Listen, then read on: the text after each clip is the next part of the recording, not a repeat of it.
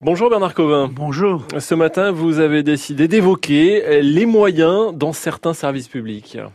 Oui, notamment dans deux grands secteurs qui appartiennent et qui sont de la responsabilité de l'État, hein, la fonction publique dans l'éducation nationale et la fonction publique hospitalière. Euh, le gouvernement et le ministre de l'Éducation nationale viennent d'annoncer la suppression de 2600 postes.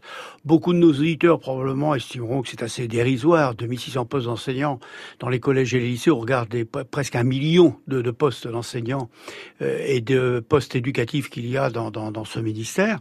Mais euh, cette réduction s'opère au même moment où 40 000 collégiens lycéens arrivent en plus à la prochaine rentrée et au moment où déjà on le sait, un certain nombre de classes en collège et en lycée sont déjà surchargées, sont déjà en limite. Donc c'est un c'est un vrai problème parce que c'est là que s'opère euh, la future citoyenneté, c'est là que s'opère l'égalité des chances pour les enfants.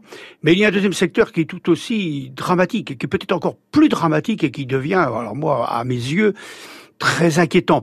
C'est la, la, suppression à répétition des postes dans les hôpitaux publics, la suppression, la réduction du nombre de lits, alors que l'on sait très bien aujourd'hui qu'il y a une grande précarité dans ces, dans ces milieux-là, qu'il y a déjà euh, des lits euh, insuffisants, que nos populations dans nos villes en particulier vieillissent, donc avec un besoin accru de, de, de réponse en matière de santé.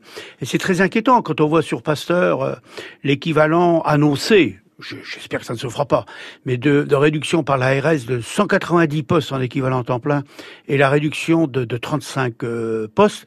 Moi, je me demande comment ces gens-là, dont je connais beaucoup dans la fonction hospitalière, que ce soit des médecins, des infirmiers, des, des aides-soignantes, comment ils gardent encore le moral.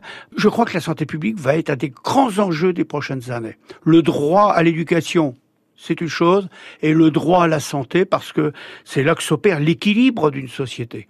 Alors, je crois qu'à ces niveaux-là, c'est pas des problèmes de mesurettes, c'est pas des problèmes de, d'uniforme à l'école, de policiers dans l'école, euh, etc. Je crois que c'est, important qu'on débatte de tout ça, mais le, vrai problème, c'est d'abord les moyens humains. Et pas de bon ton de parler du nombre de fonctionnaires. Je sais très bien, beaucoup de nos auditeurs pensent que peut-être il y a déjà beaucoup trop. Bah, c'est faux dans ces secteurs-là. Il y a un besoin réel d'accompagnement et de présence au quotidien. Merci Bernard Covin. Merci.